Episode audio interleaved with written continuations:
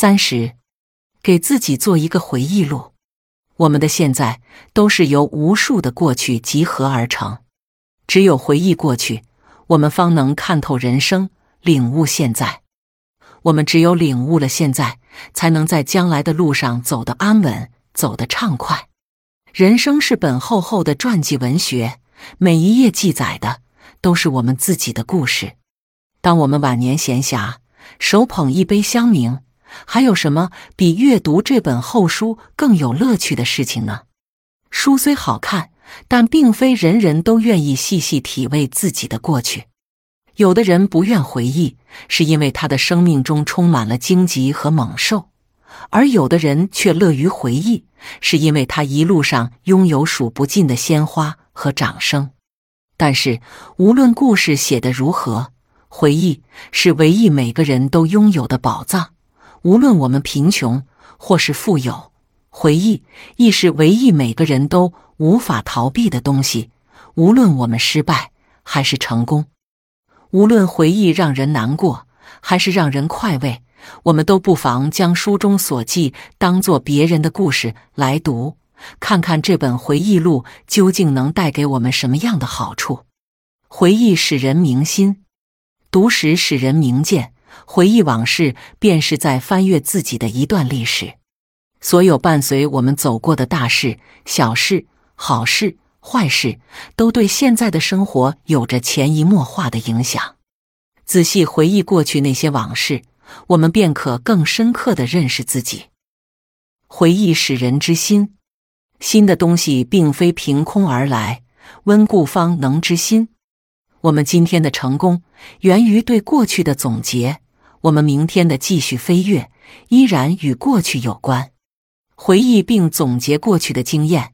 将之用在今后的生活中，纵使时光已在我们身上烙下不灭的痕迹，我们也能将之化为财富，为自己的生活创造幸福。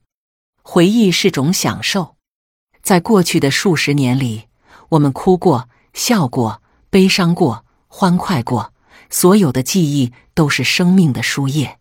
当我们到了晚年，细细翻阅自己的故事，将自己的经验当成故事讲给他人听，这难道不是生命中最难得的一种享受吗？值得注意的是，我们为自己做一个回忆录，并不仅仅只会给自己带来好处。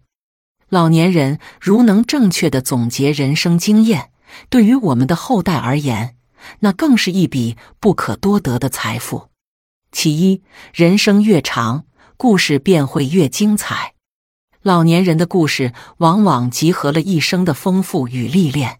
当我们将自己成功的往事当成故事讲给孩子听时，我们成功的过往定会成为激励他们向上的明灯。其二，年轻人火气旺盛，行事往往过于鲁莽，而老年人却皆从失败中走过。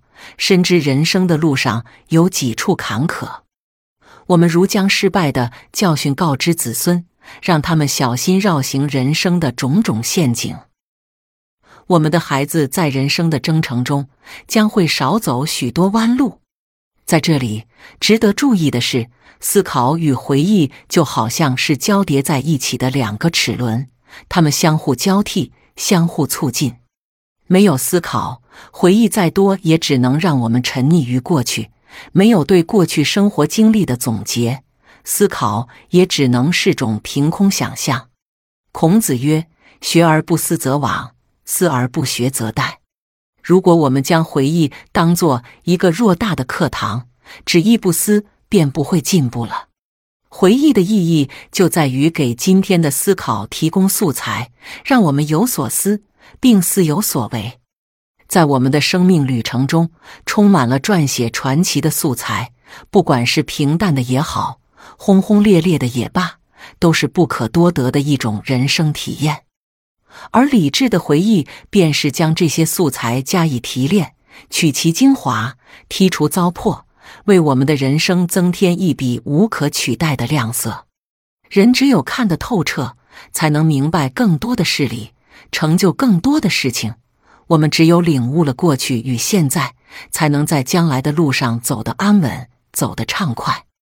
智慧的老者都明白这样一个道理：当我们将回首往事当做一种乐趣，我们必将能更好的享受现在，享受将来。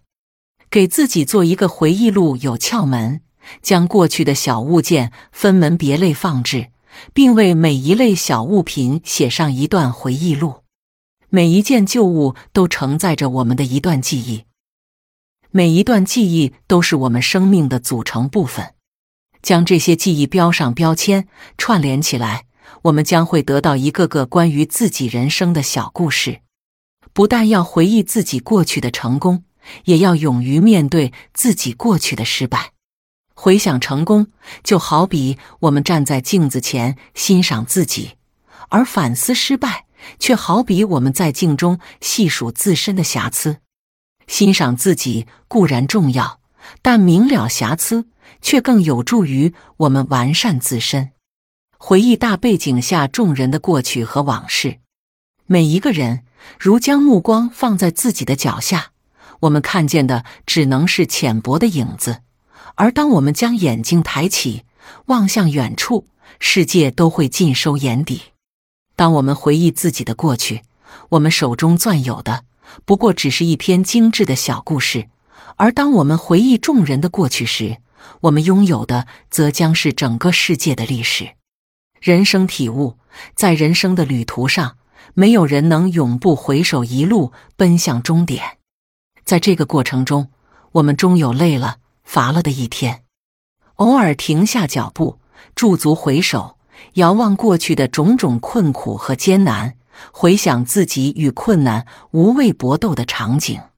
如此，我们便可以坚定地告诉自己。大风大浪都已经历，前方的道路不会更加糟糕。只要昂头挺胸，我们的生活会更美好。